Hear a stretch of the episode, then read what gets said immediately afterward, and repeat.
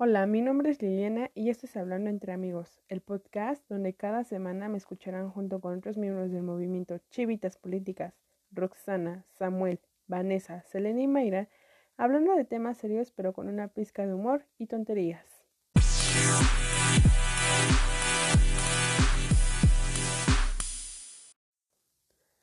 Hola, ¿qué tal? ¿Cómo están? Espero que se encuentren súper bien. El día de hoy tenemos un nuevo episodio más aquí en Hablando entre Amigos, en el gran podcast que a todos les gusta escuchar. Y bueno, este, hoy tenemos a un invitado súper especial y a, una y a un miembro que ya conocemos, que ya, la ya le hemos escuchado aquí muchas veces, pero antes que nada me presento yo primero porque como ustedes saben, yo soy la protagonista de este podcast y sin mí eh, aquí no estarían estos chicos. Y bueno, hoy les presento a una persona que ya la han escuchado más de mil veces en este podcast. Yo creo que ya están, están hartos de esta persona, pero no importa, la volvemos aquí a invitar porque ella es una parte fundamental en el podcast con ustedes. Vane, eh, que es del miembro del movimiento Chivitas Políticas, y bueno, un super influencer que es eh, TikToker, Instagramer, en infinidad. Es más, eh, creo que tiene muchos seguidores en Facebook y si no me deja mentir, creo que también tiene este, más de un millón de seguidores en TikTok. Hola Fer, bienvenido. Hola Vane, bienvenida. ¿Cómo están? Muy bien, muchas gracias por la invitación. Y bueno, tengo orgullosamente 18 seguidores en TikTok, así que... Orgullosamente. bueno amigos, este, pues esto es un episodio más de Hablando entre amigos. Ya saben que nosotros este, pues vamos a estar dando noticias nacionales, internacionales y de redes sociales a nuestro modo, con chistecitos, o a lo mejor sin chistecitos, depende de la situación, pero pues es una plática más, es una charla más amena entre amigos que realmente no somos este, especialistas del tema, pero vamos a estar criticando o dando eh, alguna, este, pues alguna recomendación o lo que pueda hacer, chisme también si se puede, eh, con estas noticias. Entonces empezamos con los nacionales. Eh, Fer, tú nos traías una noticia nacional acerca de Gatel con este, pues contra la comida chatarra. ¿Cómo está eso, Fer, para que nos vayamos introduciendo poco a poco? Sí, bueno, es este una propuesta que realizó el subsecretario de Salud Hugo López Gatel la semana pasada de ir, pues sí, en una lucha contra la comida chatarra. Eh, él dice que es sin conflicto de intereses. ¿Por qué? Porque, bueno, él lo que argumenta es que en los años pasados eh, se había como creado mucho margen para que estas empresas tuvieran como que mucho poder en el consumo por los conflictos de intereses que tenían directamente con el gobierno. Ahora, esto se hace en el contexto, por supuesto, de una semana, creo yo, muy difícil que fue la semana pasada en cuanto a las cifras de muertos por COVID, en el que ya pues superamos la barrera de los 43 mil o los 44 mil muertos eh, muchos contagiados también, por supuesto. Y, digo, se hace en este contexto porque el argumento de López Gatel, y que es creo que parte de un argumento que ya sabíamos, es de que la proliferación de comida chatarra durante estos últimos años ha tenido una repercusión muy negativa en la salud de los mexicanos. Somos de los países con más este, eh, personas con hipertensión, con más personas con obesidad, con diabetes. Diabetes, ajá. Nos agarra eh, pues esto mal parado realmente la comida chatarra. Yo en lo particular eh, tengo como que dudas respecto a esto porque por una parte estoy totalmente de acuerdo con que se tiene que luchar con la, contra la comida chatarra, ¿no? Eh, pero por otra parte, insisto, estando esto en el contexto de una semana muy difícil en la que pareciera que el discurso ya del gobierno o bueno, de la Secretaría de Salud ante pues el descontrol en cuanto al número de muertos entre lo que ya es una tragedia realmente, es como decir, bueno, es que es culpa de la comida chatarra. Digo, tengo dudas porque creo que al inicio de la pandemia, esto ya lo sabíamos, ya se venía advirtiendo que México es un país que era muy propenso no solo a esta enfermedad, sino a cualquier embate, otra enfermedad, precisamente por este contexto que ya teníamos, tanto de la comida como de las enfermedades eh, crónicas de los mexicanos. Y pareciera que ahorita ya como que se está tratando de moldear ese discurso de una responsabilidad muy alta a la comida chatarra, eh, en parte quizá a una respuesta a la cantidad de muertos que ha habido. Y no sé, a mí me entra mucha controversia porque hasta hace apenas unas semanas, en el inicio de la pandemia, se veía como que el discurso un poco triunfalista de ya vamos saliendo, eh, no van a pasar más de 6.000 muertos, no nos va a hacer este, mucho, nos cayó como anillo al dedo, ¿no? Por ejemplo, y ahora que se están viendo ya pues fuertemente los embates, entonces sí ya se recurre a esto que insisto, ya lo sabíamos y creo que el gobierno mismo ya debería haber sabido, no es nuevo, creo que llevamos años discutiendo sobre esto, recuerdo yo muchas campañas inclusive del gobierno en sexenios anteriores eh, con luchas ínfimas, hay que decirlo, ¿no? Este año entre la nueva ley de etiquetados, pero vamos, que siendo ellos como autoridad gubernamental, ya tenían que haber sabido que esta orientación de riesgo que iba a provocar bueno, que iba a detonar que la situación en el COVID en México se empeorara ante lo que, eh, insisto, ya es una tragedia. Ahorita, estos días ha habido mucho, eh, mucha controversia respecto a que ha habido un exceso de muertos, ¿no? Más de los 44 mil que ya se están contando, ahorita están saliendo las nuevas cifras, yo creo que ya pasamos a los 45 mil. Y, y bueno, también me preocupa mucho, por ejemplo, que se está dando inclusive en redes el debate como de dominar esto, el chatarravirus. ¿No? Eh, y me preocupa porque se pareciera que también hay como que una intentona de culpar a los individuos de su propia muerte, de decir que los individuos son responsables de que se hayan enfermado de COVID, de que se hayan agravado por eh, lo que consumen, por el consumo de comida chatarra. Cuando, bueno, sabemos que finalmente estamos como que parte dentro de un sistema en el cual este tipo de alimentos han proliferado y donde creo que es, suena muy desgarrador decirlo así, pero vivimos en un país en donde hay pueblos en donde el hospital más cercano se encuentra a cuatro horas. Entonces, no hay tiempo para que llegue la ambulancia, pero si algo está semana tras semana en este pueblo, es el eh, camión. Bueno, amigos, pues una disculpa si escuchan un corto así feo, horrible, no es porque hayamos editado mal, pues se nos cayó el evento, como a todo este buenas personas que somos, de influencers, pues a veces siempre se nos va a tener que estar cayendo el evento. La envidia. Bueno, sí, y eso ahorita queremos platicar acerca de, esa situación. Pero bueno, Fer, eh, nos estabas comentando acerca de este, de, pues del mal uso de la ejemplificación que ocupó Gatel acerca de culpabilidad, ya me estoy revolviendo, ya, ya hasta me puse nerviosa de, pues, de culpar a todas las este, empresas que fabrican comida chatarra, ¿no? Las refresquerías o cosas como papitas y todo eso en general.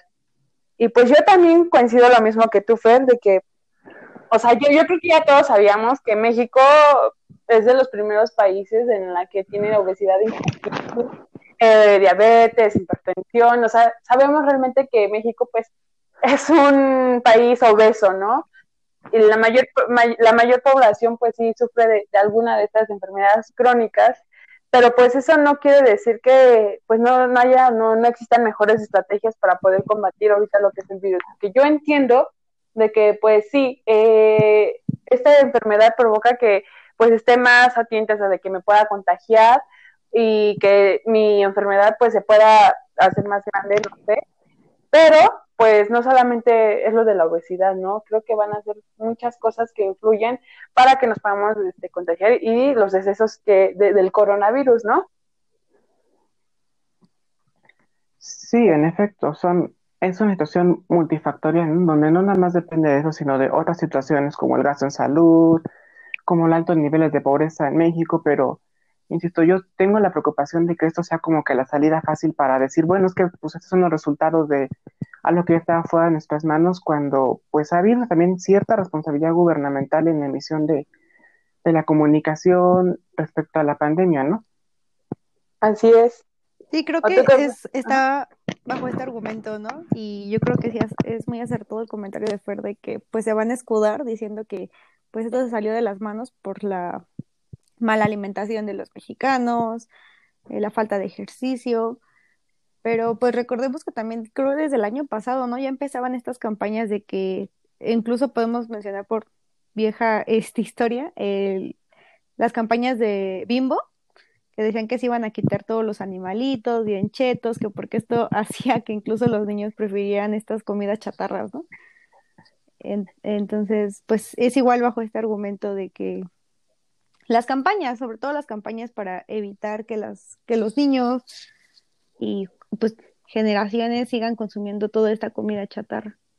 Y es que también estemos de acuerdo de que, por ejemplo, realmente eh, no es por justificar a la gente obesa, no, pero pues realmente en México eh, la economía pues está de la chingada, la verdad, ¿no? Porque creo que es más fácil, es más factible comprar o consumir cualquier ese tipo de alimentos, que sean refrescos, que sean eh, papas, yo que sé, marucha, ¿no? Algo así. Ojalá me puedan eh, pagar porque estoy patrocinando aquí a estas marcas, pero este, sí, es más, es más factible, sale más económico consumir alguno de este tipo de alimentos que comprar vegetales o algo así, porque realmente luego hasta la fruta, las verduras sale doble. Viene empaquetada, ¿no? O viene ya así como, te venden creo la mandarina pelada en, en el En 60 pesos, ¿no? Es como de, ok. Y entonces yo creo que es implementar buenas políticas públicas acerca de esto, de las campañas que se estén realizando. Y también, aparte ahorita, no solamente estar culpabilizar a, a ese tipo de, de, empresas, ¿no? O sea, ver realmente qué eh, otras cosas pueden estar abarcando para que haya más defunciones, porque incluso hay que recordar que en México también eh, hay un sector de población muy vulnerable en respecto al cáncer, ¿no? O sea, creo que también esa es otra parte que no ha mencionado Gatel y que es muy importante tomarlo en cuenta porque últimamente hay muchas personas que mueren eh, de cáncer. Entonces, eso es lo de la, ya sea la diabetes, ya sea hipertensión, obesidad, eh, cáncer, también pueden ser eh, algún otro eh, aspecto que pueda relacionarse con lo de, con lo de el virus y puedes afectar más a las defunciones, ¿no? Sí, es toda una situación multifactorial, pero bueno, creo que ya redondo en esto, en no quedarnos nada más con uno y también ser como que cuidadosos, ser críticos también con, con que pues ese tipo de comida en efecto no nos ha beneficiado en absoluto, ¿no? Pero también a la vez ser realistas en cómo es que llegamos a que ese tipo de comida sea la proliferante, ¿no? Y también de que las defunciones eh, por COVID en México es algo eh, multifactorial y que la verdad creo que ahorita más que estar eh, repartiendo responsabilidades de qué nos hizo bien en el pasado, es tratar de ver cómo se puede combatir que esto se frene, porque verdaderamente los datos ahorita hasta lo que llevamos más lo que todavía falta, porque aquí en México parecía que no le vemos el pico todavía a la pandemia, son muy desgarradores. Estamos hablando posiblemente de la mayor tragedia de la historia del país, fácil desde la guerra cristera, por la cantidad de muertos que esto va a dejar. Sí, así es, y creo que hay que tomarlo mucho en cuenta para ver realmente cómo va a estar funcionando. Y pues sí, como dices, no, no hemos llegado a un pico como tal, incluso eh, creo que en esta semana eh, la Ciudad de México va a volver a regresar al, al, semáforo rojo, estaba en naranja, pero igual, es que no se llevan las medidas como tal. Y no solamente es como decíamos la alimentación, sino todas las medidas que están llevando a cabo, ¿no? Que hay gente que va y se forma a las plazas ahorita y hacen su pililota para comprar algo y es como que, o sea, tú también como persona, pues dónde estás, dónde te estás este, siendo responsable, ¿no? Ya también, aparte del gobierno, tú como persona, ¿qué estás haciendo, no? Aunque, pues bueno, esto lo podemos también relacionar a lo mejor con, con una noticia internacional y nacional a la vez, de que la gente pues ya se está como que diciendo, pues ya voy a salir porque ya hay, ya hay una cuna, este, una cura acerca de esto, ¿no? Con la vacuna que acaban de hacer con la Universidad de Oxford, y este y que después pues China va a prestar más de mil millones de dólares a México y a Latinoamérica para comprar este la vacuna del coronavirus. Puede que a lo mejor por eso la gente ya la está valiendo y al mismo gobierno también porque creen que ya a finales de este año van a tener su vacuna, ¿no? Sí, es que es lo que dice, ¿no? La, la, incluso las noticias, que se calcula que a finales de este año o a principios del otro va a entrar en circulación esta vacuna. Pero pues todo es una suposición, ¿no? O sea, todos están dando por hecho que y, o sea, ¿quién te dice que vas a estar tú sano a que, y que sigas llevando tu vida tal cual normal yendo a plazas, a parques, a todo esto de aquí a diciembre y que te digan que vas a tener una cura en enero o, algo para prevenir a lo mejor esa enfermedad porque pues nada te dice que es una cura, ¿no? A lo mejor son pues una vacuna como tal, pero pues una cura, este, pues no sé, no. Es que la gente lo está entendiendo mal, lo está entendiendo mal. Sí, sí, sí, y yo creo que pues eso es la que hace que la misma gente pues como que lo tome muy tranquilo y por eso salgan, ¿no? Porque yo me sorprendo ahorita que en plazas haya mucha gente que ya hayan abierto algunos lugares y que literal estén formando desde las 8 de la mañana para que ingresen a las 11 de la mañana. Y es como, no inventes, o sea, neta te urge comprar un, un par de zapatos. Son sus necesidades básicas de urgencia. Y yo creo que aparte de lo, de como regresando ahora sí que a lo de la obesidad, también lo que pasa aquí en México, pues es una desigualdad y una ignorancia completa que provoca también todo esto, ¿no? O sea, eh, mayores, eh, pues, contagios y defunciones, ¿no? Sí, bueno, pero yo eh, no estoy totalmente de acuerdo en eso de que la gente ya está confiando en la vacuna, aunque sí, hay que decirlo, es que creo que es parte de, de, una complejidad de que ya son como cuatro meses que llevamos de encierro y la gente se desespera. La gente se desespera tanto económicamente de que ya esta situación no aguanta más y no solamente en México, sino en todo el mundo. Ayer leía el dato, no lo tengo en la mano, de cuántos niños esperan que mueran por hambre a causa de las consecuencias del, este, del confinamiento por el COVID y es un dato verdaderamente para preocupar. ¿No? Y por otro lado, esto de las compras y que la verdad parece absurdo y sí es absurdo, pues también creo que es parte de alguna ansiedad colectiva de querer salir, de querer no sé, como que tratar de engañarnos de que las cosas van a estar bien, de que hay que hacer la vida lo más posible porque, insisto, ya fueron muchos meses, ya hay mucha gente que ya no aguanta estar tanto tiempo encerrado, descubriendo quiénes son ellos mismos, descubriendo quiénes son los que están en su casa, ya no aguantan. Sí, y también pues recordemos que desafortunadamente aquí en México hay una gran desigualdad económica, ¿no? Que eh, yo entiendo a las personas que van a ir a trabajar por necesidad, que están al día, pero pues hay personas que, o sea, yo creo que todo, todo lo tienen a la mano eh, y, no generalizo, pero pues una gran parte de del sector de la población, pues sí, sí tiene unos ingresos mayores que otros y pues, o sea, no tienen creo que la necesidad, sí, eh, la ansiedad como tal de que ya uno se desespera, porque incluso hasta yo ya estoy así como desespera de que ya quiero salir, ya, pero pues no es que hay, que hay que estar como que contribuyendo a más contagios, ¿no? Porque igual seguir las medidas o personas que hasta dicen, no, es que yo no quiero llevar cubrebocas, yo no quiero que me tomen la, este, la temperatura, yo no quiero pasar por el tapete de, de sanitizante y cosas así, ¿no? Que ahí es como que vemos parte y parte, digo, o sea, si hay un sector de, de personas que pues no, no llegan a esos recursos, pero creo que también hay personas que tienen los recursos y no están y están en contra de, todas esas medidas, ¿no? Sí, y, digo, y, digo, yo creo que precisamente es como que esa parte de del autoengaño de, de pensar que las cosas en esta nueva normalidad van a ser como antes, ¿no? O sea, ya el pensar que vamos a seguir meses viviendo así como estamos viviendo, creo que mucho les aterra y por eso creemos que mucha gente prefiere no creer, no acatar, no obedecer, vamos a estar bien, yo no me voy a enfermar y bueno, pues creo que las consecuencias están. Pero no sé si pueda eh, regresarme a lo que mencionabas del aspecto internacional de las dos noticias sobre la vacuna. Ajá. ¿Sí? Que, creo que también es parte igual de esta ansiedad colectiva eh, la búsqueda de la vacuna y además de la ansiedad colectiva, eh, me resulta muy interesante que o bueno, yo creo que esta es la carrera eh, por un descubrimiento creo que más importante desde que fue aquella carrera espacial entre Estados Unidos y la Unión Soviética, porque verdaderamente están haciendo y están tratando de encontrar la vacuna en un tiempo récord, ¿no? O sea, nosotros decimos, ya son cuatro meses ya estamos como que hartos, pero si vemos cuánto tarda en desarrollarse en una vacuna, realmente lo están haciendo en tiempo récord. Eh, teníamos previsto que iba a estar hasta dentro de dos años, ya están diciendo que hasta dentro de, no, que dentro de un año a lo mejor ya tenemos la vacuna, que bueno, de que se esparcen todo, algunos que van a ser como dos años, pero digo, parece mucho tiempo por nuestra ansiedad que tenemos idea salir, pero es un tiempo muy corto y también aquí lo interesante es ver los actores que están en juego por desarrollar esta vacuna.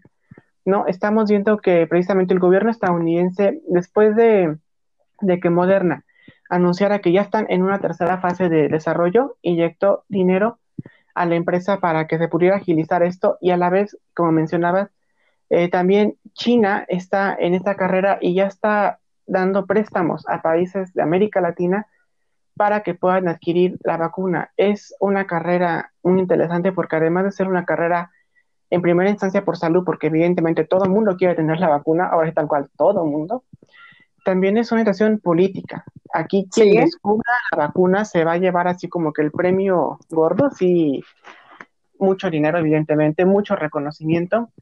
Me parece que eso lo mencionaba inclusive Selene en el anterior podcast, pero también lo de China yo diría que verlo también con cautela. Estos préstamos que está dando América Latina no son solamente por buena fe, sino también algo que comentaban ya muchos analistas es que ya veníamos de una guerra comercial entre Estados Unidos y China de dos, tres años atrás y la pandemia lo está agudizando.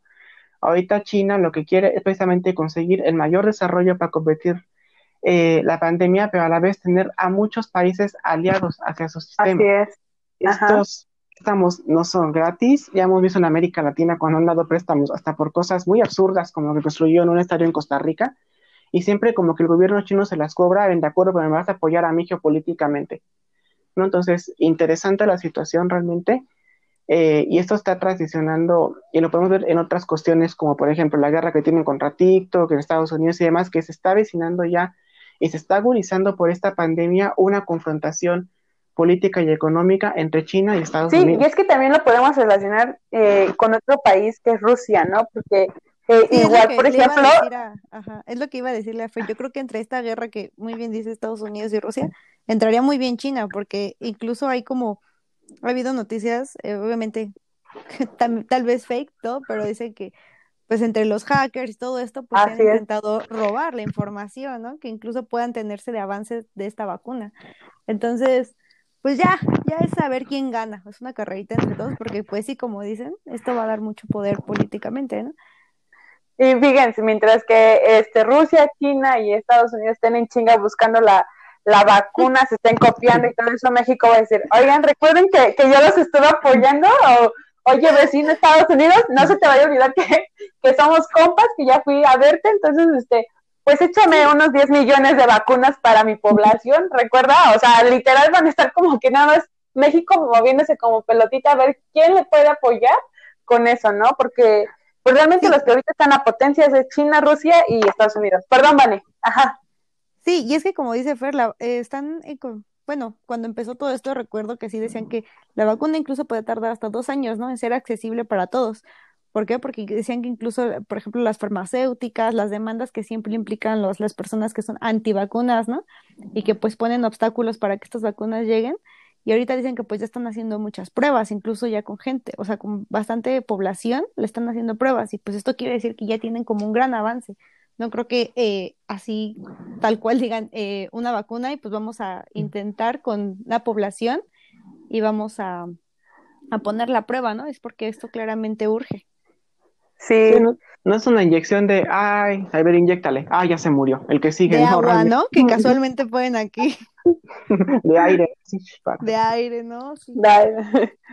Pues sí, pues vamos a tener que estar al pendiente de, del avance que está dando la lucha que va a haber entre estas grandes potencias y pues nosotros aquí en México esperándolos a que con mucho gusto eh, puedan mandarnos las vacunas porque claramente pues México no, no ha desarrollado esta tecnología para poder ver eh, alguna cura, ¿no?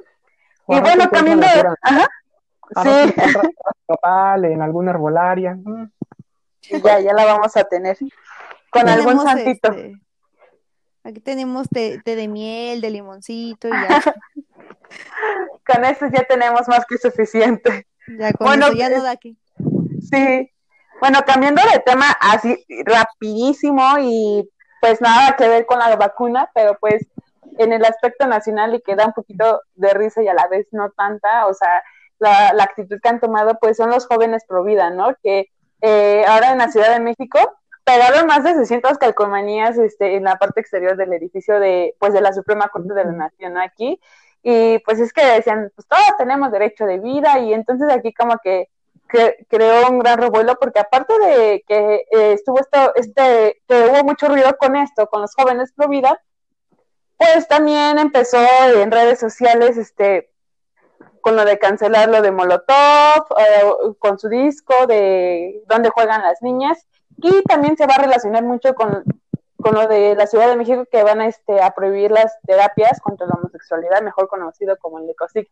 A ver, ustedes me pueden dar un resumen respecto a los tres puntos que acabo de mencionar, por favor. Rapidísimo, ¿no? Rapidísimo. Sí, pues, pues es que se relaciona, ¿no? Eh, pues sí, son graciosas todas, creo. bueno, la de la de los pro vida, ¿no? Bueno, a mí sí me resulta eh, y graciosa, ¿no? Porque pues fueron a pegar calcomanías a la Suprema Corte de la Nación. Este, yo estuve viendo las, bueno, estuve viendo en fotos las calcomanías y creo que como pues no tienen como ninguna referencia a lo que son de providas. Vean algunas como de brasier, algunas de chupones. O sea, estaban bastante como no entendí como qué querían decir, pero pues, no sé, o sea, estaba, estaba curiosa de la imagen. Claramente, eh, pues están viendo, ¿no? El avance que están teniendo los activistas sobre el aborto y pues esto obviamente enoja. Yo creo que los enoja bastante. Y pues a su manera hacen activismo. Eh, claro que están en su derecho de protestar. A mí me parece, eh, pues sí, algo gracioso, pero pues es que saben que pues no, yo no, no soy pro vida, ¿no? Y no sé ustedes qué opinen, pero sí es, sí me llamó la atención. A Fer le molesta esto, al Fer de TikTok le molesta que Van esté en contra de esto. sí, pero a ver, cuéntame, cuéntame, ¿tú qué opinas, Fer? No, no me molesta. Bueno, antes que nada, Lili, a mí tú, háganme un resumen de las tres notas. Suena como cuando tienes un examen hacia desarrollar y a ver, desarrollan los temas. Quiero ver si sí estudiaron, amigos. y bueno, pues respecto de de los Provida y de las terapias de conversión, pues a mí más que darme risa, yo la verdad estoy preocupado, porque pareciera que eh, en México, bueno, en, todo el mundo, pero ahorita en México, que es un tema todavía como que un poco reciente, todavía como que no nos acostumbramos a hablar de estas cosas, porque pues ya saben, ¿no? País eh, tradicionalmente conservador y conservador, y este, eh, pareciera que es como que damos un paso al frente y dos para atrás, porque vemos que fue una parte en Ciudad de México, eh, por fin, por fin, verdaderamente se prohibieron estas terapias de conversión que, así como, a quien no se enteren, hace 30 años que la ONU decretó que la homosexualidad no es una enfermedad, pero bueno, Desde los 70, ¿no? La OMS lo declaró que no era una enfermedad. No, me parece que desde 1990-91, por ahí, que también llegó muy tarde también la OMS, la OMS hay que decirlo, también porque suena ya 30 años, pero ya poniendo la perspectiva de cuánta historia lleva la humanidad, es realmente muy poco. Y muy poco porque vemos que todavía estas ideas este, conservadoras, esas ideas sobre la sexualidad siguen muy vigentes en México.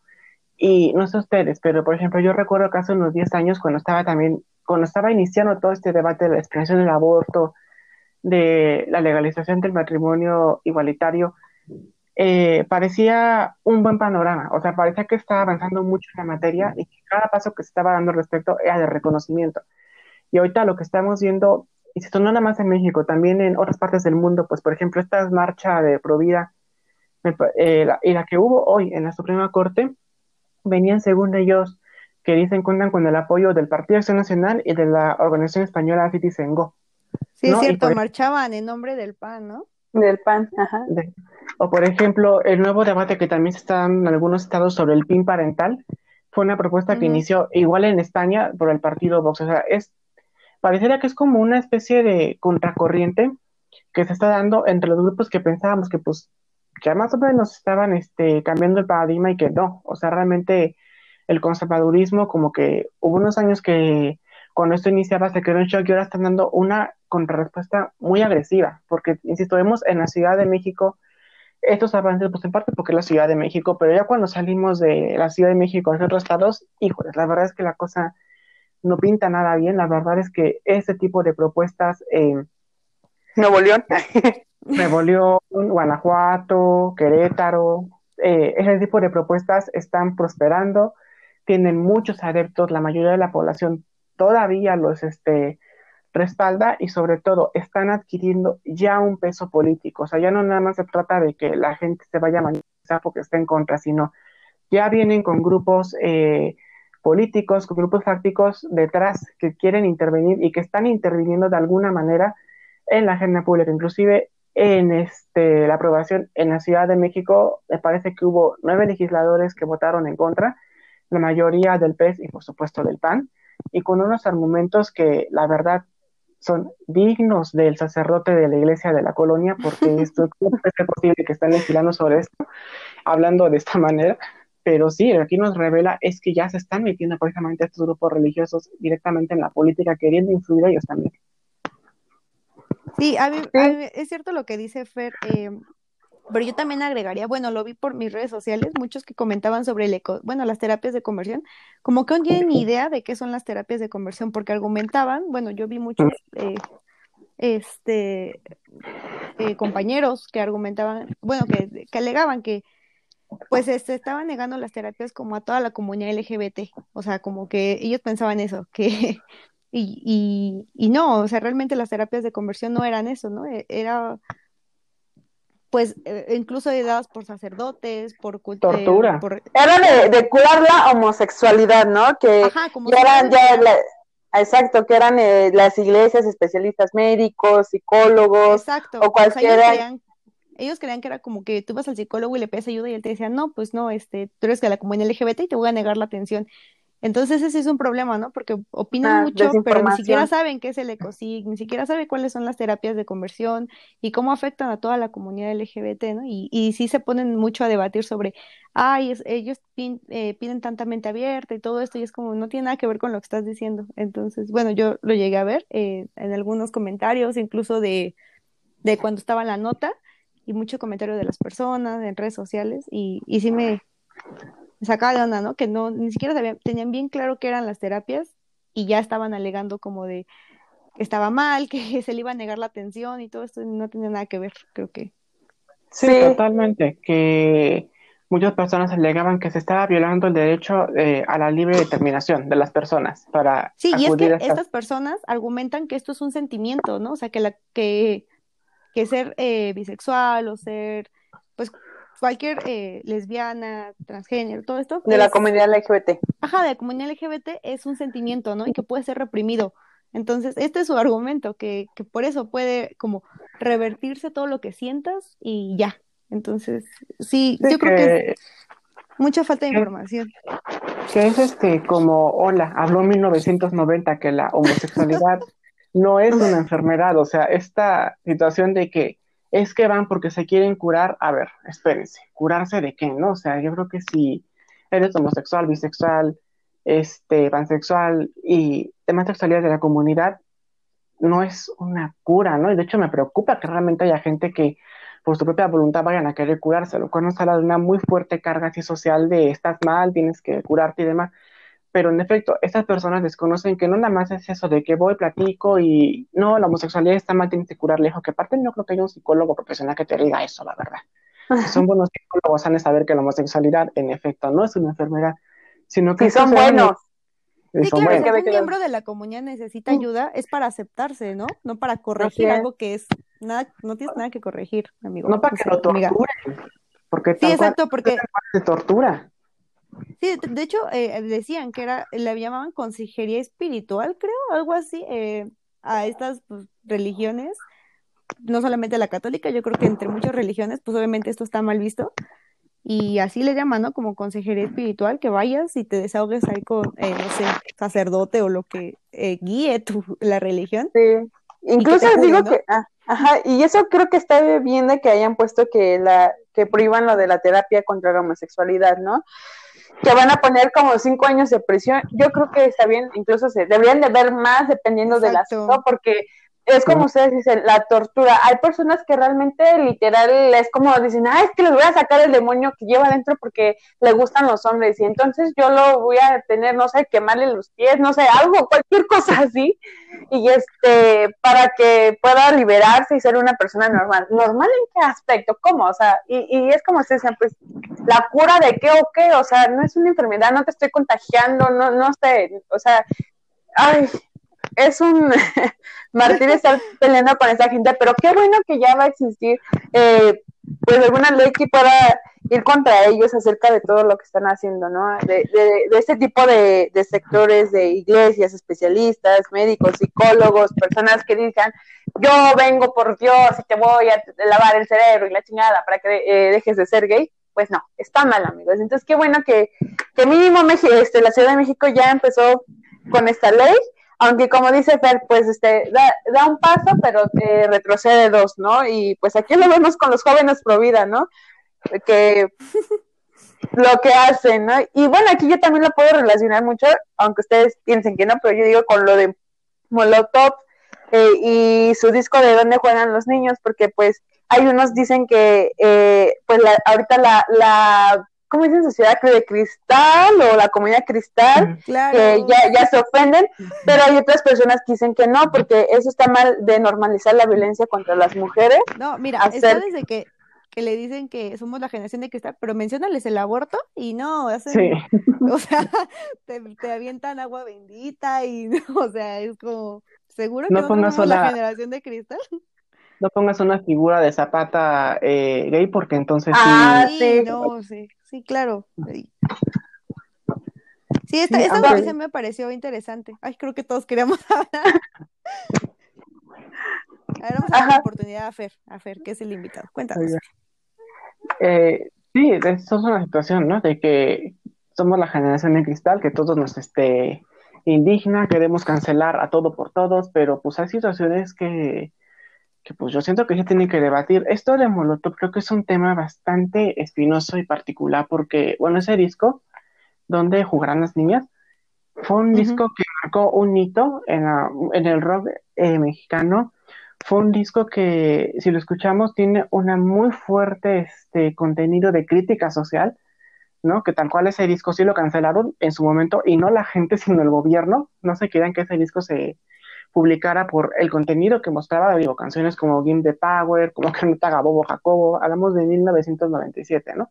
Eh, pero por otra parte, sí está esa situación, por una parte de la portada del disco, eh, que sí incita a la violencia de género y a la violencia de género hacia mujeres o adolescentes. Y esa situación que es como que muy ambigua de explicar qué es la canción puto, por ejemplo, que todavía como que se trata así como de, a ver, reinterpretar si es ofensiva, no es ofensiva, qué es el término. Mm, sí, hay gente que la verdad sí lo lleva muy al extremo, así de ya, cancelemos a Molotov por completo. Pienso que se radicalizan porque, como, como te insisto, son todo un hito en la historia eh, de la música de México, historia de México, pero sí hay situaciones que que no sé, yo cuando menos trato de medirlo como que en el momento histórico, de que no podemos a lo mejor como criticar lo demás así como para decir ya, olvídense de esto, eh, dado el contexto en el que se dan las cosas, pero que evidentemente sí sería bueno y creo que es bueno y es constructivo que se haga una reinterpretación de los hechos y que se señale que estas cosas que se hicieron no estaban bien, ¿no? Y para que precisamente no se repitan y sepamos cómo, pues sí, que no estaban bien, que hay cierta, que, que, ahora hay ciertas narrativas y cosas que ya no están también permitidas, porque pues francamente, pues no, no son correctas. Claro, yo creo que el simple hecho de decir, oigan, aquí está mal, si como dice Fer, mejor no lleva al extremo de cancelarlo, porque es cierto que la música siempre marca tiempos y marca el contexto en el que se hizo. Eh, es cierto que si no se va a cancelar, pues sí es, es bueno visibilizar todo, ¿no? O sea, es decir, oigan, eso estaba mal, esto era homofóbico, esto era así, y que la gente se dé cuenta, ¿no? Porque, eh, pues sí, porque es bueno visibilizarlo. Entonces, sí. sí. Y... sí, vas, vas, Y no, o sea, es justo eso de no estar normalizando la violencia, ya sea para una mujer, ya sea para un hombre, ya sea para la comunidad LGBT en general, ¿no? O sea, de que, como se dicen, ¿qué pasó en esto? Pero era porque, eh, pues, no se desarrollaba como actual no, no se pensaba, eh, no, no se veía como tal de que quiénes estaban afectando, ¿no? Y si ahorita ya estamos luchando contra estos derechos, pues por lo mismo no es de que quiero radicalizar, porque bueno, sí, también hay personas que lo, sí son muy radicales, pero la mayoría es de que, ok, nada más estoy diciendo que eso está mal y que en un momento pues sí estuvo mal de que se cancelara por toda la violencia que generaba. Y llego a lo mismo de no estar normalizando, porque pues a partir de eso como que, ay, es que pues si eso siempre fue de moda, pues lo voy a seguir haciendo y lo voy a estar haciendo, ¿no? Entonces, es ahí como que tomarlo en cuenta y decir, ok, no, no, no, no lo voy a cancelar, porque al final de cuentas fue en un momento de una época, pero sí hay que tomarlo en cuenta y ver que eso estuvo mal en un momento, porque pues está generalizando, ¿verdad? está generando violencia como tal, ¿no? Sí, eh, y bueno, yo al menos eh, muy personalmente creo que la portada sí es muy ofensiva. En la portada sí, eh, yo no recuerdo haberla visto antes hasta que salió todo esto en tendencia, pero a mí sí me parece que está muy sexualizada porque es pues la imagen de una niña con, supongo yo que es niña, con uniforme y su ropa interior está abajo. Entonces sí está muy sexualizada esta imagen, sobre todo porque estamos hablando de niñas, ¿no? Y, muchos suponían en redes sociales que era uniforme entre secundaria, prepa, suponiendo que pues también era menor de edad, ¿no? Entonces, ¿qué, qué mensaje estaban dando? Y aparte el título, eh, ¿dónde jugarán las niñas? Ajá. Entonces, pues sí, sí me parecía que eso estaba muy sexualizado. Ahora nos damos cuenta. Ah, Fer. Ah, bueno, que el título me parece que también es como un homenaje a un disco de Mana, que me parece que es similar a donde jugaron los niños. sí, hay un, donde jugaron los pero, Pero, yo me refiero a la foto, o sea, entre el título y la foto es como, mm, a ver, ¿de qué estás hablando, no? Porque es una, eh, yo supongo que hace referencia a alguien de escuela, ¿no? Porque trae un uniforme, o sea, bueno, la falda se veía como de una secundaria, prepa, no sé. Entonces creo que entre el título y la portada sí está como, mm, Vemos, ¿no? Aún vemos, déjalo analizo porque no me convence y no estoy muy Alguien de edad y además en un contexto como internacional, ¿qué ha pasado después de que se publicara esto? Que en México se disparó la violencia y tenemos un problema de feminicidios y de violencia contra la mujer. Es, eso es eso. Visto en años. Entonces, precisamente, y ya lo mencionaba Lili, eh, no se trata nada más de cancelar porque ya me ofendí, sino de decir estas cosas estuvieron mal que se hicieran porque no queremos que sigan pasando en el futuro porque estamos viviendo un contexto muy fuerte de violencia contra la mujer, eh, muy fuerte de feminicidios, y si solamente decimos, ay, ya, generación de cristal, porque este, se indignan, es como invisibilizar que esto que está pasando, y de esta forma también ser cómplice de que esas cosas sigan pasando porque es normal. Sí, sí, sí. Y no solamente con este género de rock, ¿no? También puede ver eh, reggaetón, no sé, no sé, infinidades de tipos de géneros. y por eso mismo, la va, sí, sí, sí, o sea, cualquier cosa, corridos, no sé. Yo no conozco mucho de música, pura clásica, obviamente, Beethoven, ya sabe, Mozart, cosas así. Y, pero pues me imagino que las otras géneros. Clásicas. sí, sí, clásicas este Barney, no sé, las canciones de Dora la Exploradora, cosas así clásicas. Entonces, pues no, nada que ver con lo que escuchan actualmente la chaviza o, antes de la chaviza, como dice, pero pues sí, no están normalizando todo lo que está generando violencia. Y ya, y no solamente para la mujer, es para también la comunidad este LGBT, incluso hasta los hombres, ¿no? Puede haber un momento que, que pueden eh, eh, violentarlos, pero pues es lo mismo, o sea, tener mucho cuidado con todo lo que se está haciendo actualmente, porque pues ya, yo creo que ya la, mayoría de la población pues ya está harta de que tanta violencia, pues ya, o sea, y en canciones de que lo quieren normalizar, pues está mal, ¿no? Entonces, este, hay que tener mucho ojo, mucho cuidado con eso y seguir luchando con, contra esas cosas, contra con la violencia en general, ¿no? Claro. Y el COVID también. Y el COVID, también luchen contra el COVID. y bueno, por último vamos a hablar eh, rapidísimo con redes sociales porque ya se nos va a acabar el tiempo y también se va a hacer largo esta, este chisme, pero bueno, es acerca de, de uno de que mamá pues se nos fue el internet, no falles con el internet desde este producción, producción, el internet se nos fue, ¿no? Que últimamente aquí en México este se ha estado cayendo el internet y esta fue apenas el lunes, ¿no? Que en la madrugada, como a la una y media, se, se cayó y pues muchos internautas estuvieron viendo qué onda, qué pasaba, los gamers, los TikTokers, como nuestro amigo Fer. ¿Cómo te afectó esto? ¿Qué, qué piensas? En ese momento dijiste, sí, mi cuenta se cayó. Se, cayó. ¿Qué, ¿Qué pasó, Fer? Tú que eres bien influencer con esto. No, que crees que a mí no se me fue. Y eso fue muy raro porque yo soy, yo soy la persona que, este, así que yo soy el morro castroso de las clases online te tiene que decir, profesor, puede volver a reconectarlo. Y esta vez no se me fue, hasta me sorprendió porque mandaba mensaje de que me fue internet y así como de, oh, es el día al revés, pero pues sí, supongo que debe haber sido muy molesto. En la semana también se me fue y ya, ya, ya sabes, ¿no? Ah, no, en la semana lo que se cayó fue WhatsApp. Y ya sabes, estaba a punto así de oprimir el botón así este, de apagar, prender el modem. Cuando me di cuenta fue como, Vale, y, es que, y, es que, estaban en tendencia como la de Twitter, Easy Ayuda, Easy Help, este, no sé, y, ¿saben que no, le hicieron más caso a Easy que Telmex? Porque pues Telmex es como, pues, ¿qué les digo? eh, no sé. A mí sí se me fue el internet y yo sí me di cuenta, estaba haciendo la desvelación. y este, y yo sí me di cuenta y pues nada, o sea, no pensé que fuera como tan trending, que se había ido como en todo el, en todo México, creo se fue, o no sé. Sí. Y este, yo sí me di cuenta porque eso fue en la madrugada. Pero la verdad es que el, el servicio dice a mí no me parece el mejor. Entonces, pues no me sorprendió, ¿no? No fue como de, ay, no, Dios, ¿qué hago? Ah, simplemente dije, creo que mamá ya me apagó el modem, ya me voy a dormir, ya me cachó. Cuando despierta a la una de la mañana y ya, pues me fui a dormir. Pero pues sí, ya me Digo que también es eso, ¿no? Historias de la cuarentena y de cómo estamos cambiando nuestras rutinas. Que tal cual, una, dos de la mañana y de verdad tanta gente estamos conectados al internet, les cae. Exacto, eso sí. Porque empezamos a sacar memes, yo me acuerdo ya cuando desperté, ya había como un buen de memes a las 5 que habían publicado entre 3 y 5 de la mañana. De a todos se nos fue el internet y esto y así de memes y entonces yo dije, creo que sí es lo que dice Fer, ¿no? O sea, hay que darnos cuenta si estamos durmiendo bien, porque no, no, no.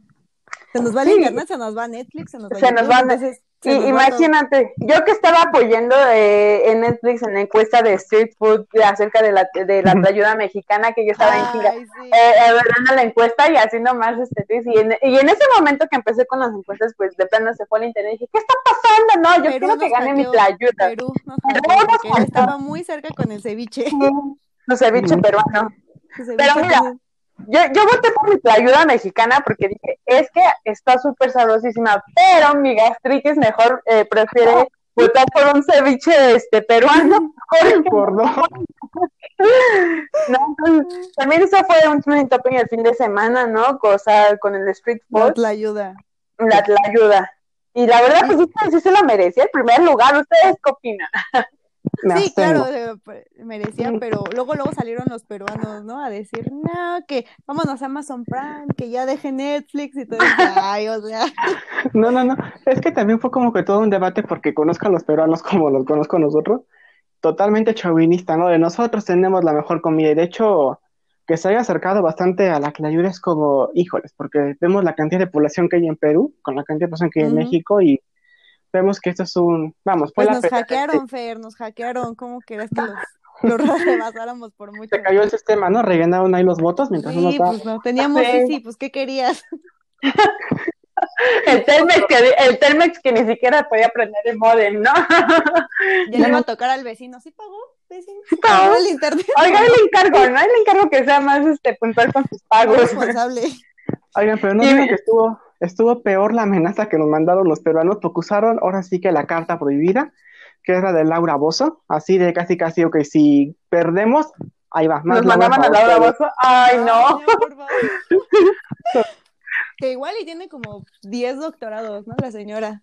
Dice que y es este, estudió para ciencia política, déjenme les digo, ¿eh? Déjenme les digo. Nuestra meta de todos nosotros era hacer esos análisis. Ya me vi, ya me vi. Ya me vi mi programa. Televisa, ahí te voy. Televisa está tan pendiente que ya, ya voy para allá como Laura Bolso. Pero bueno, y aquí hubo mucho este revuelo porque hasta eh, la Secretaría de Relaciones eh, Exteriores en su tweet también había puesto que a quién, que a quién apoyaban. Y aquí también hubo como que controversia porque pues aparte de que ellos estaban como que viendo esto, no sé si fue una fake news, eh, ahí me dicen, ahí, si no, o me corrigen, pero decían, pues es que como Relaciones Exteriores va a estar compartiendo estas cosas, tú tienes que estar viendo lo, de lo, del coronavirus y a ver, a ver, cuéntenme, ¿eso fue una fake news? No, sí lo compartieron, lo compartió Secretaría de Gobernación, embajadores, la selección mexicana. O sea, esto, esto era internacional, esta batalla, no creas que. Es que era importante, era importante. Mira, podía dejar a un lado lo de la, cura del, coronavirus, la vacuna, porque primero era que la ayuda mexicana este, ganara. Y aparte, déjenme les digo, porque ahorita estamos en el mes de la guelaguetza, entonces, pues. Exacto. Eh, ya ni nos recuerdes. Pero bueno, sí, así estuvo todos estos revuelos, estas noticias este, este fin de semana. entonces, este, pues esperamos haber comunicado un poquito eh, a, las personas que nos están escuchando, este, a todos los seguidores de, de aquí de nuestro influencer Fair y también de Vanesita, porque también ya me, están comunicando aquí que Vanesita también ya es una TikToker que tiene dos millones y medio de seguidores, no sé. No, no, yo ya, yo ya soy otro nivel. no, no, Más. No, pero, no, no, no, la verdad no. No, pero insístanme que hagan TikToks y ya los hago, pero, insístanme para que no me vean Aunque después yo, yo esté silenciando las historias de mis amigos TikTokers, pero yo ya aquí los estoy apoyando. Te las vamos a mandar para que se te quite hasta que las veas. Exacto, por nuestro inbox sí, etiquetado y toda la cosa. Te voy bueno, a Liliana. Con un hashtag, hashtag de hashtag. bueno, amigos, me dio mucho gusto escucharlos un ratito, estar platicando, debatiendo acerca de todas las polémicas que hubo este fin de semana y la semana pasada. Y bueno, pues espero que en un próximo capítulo podamos estar otra vez aquí platicando, echando el chisme y criticando a la gente, ¿no? Sobre todo aquí a nuestros influencers, porque bueno, vaya, o sea, fue difícil conseguir este una cita con tanta ambos. Celebridad. tanta celebridad que ya hasta me siento mal, ¿no? De que pueda celebridad y yo aquí como si nada. Entonces, este, pues gracias a los dos, a, a Fer, que les digo, o sea, él está súper ocupado, me dijo, no, yo creo que voy a poder como a las dos de la mañana y cinco minutos y di que te fue bien. Entonces, hasta le tuvimos que pagar este adelantado. no, Fer, porque se nos ve el internet, que sea más tardecito, ándale, danos chance. Sí, fue difícil este coordinar con mi manager, pero no, en serio, muchas gracias por la pero muchas gracias por la invitación, de verdad.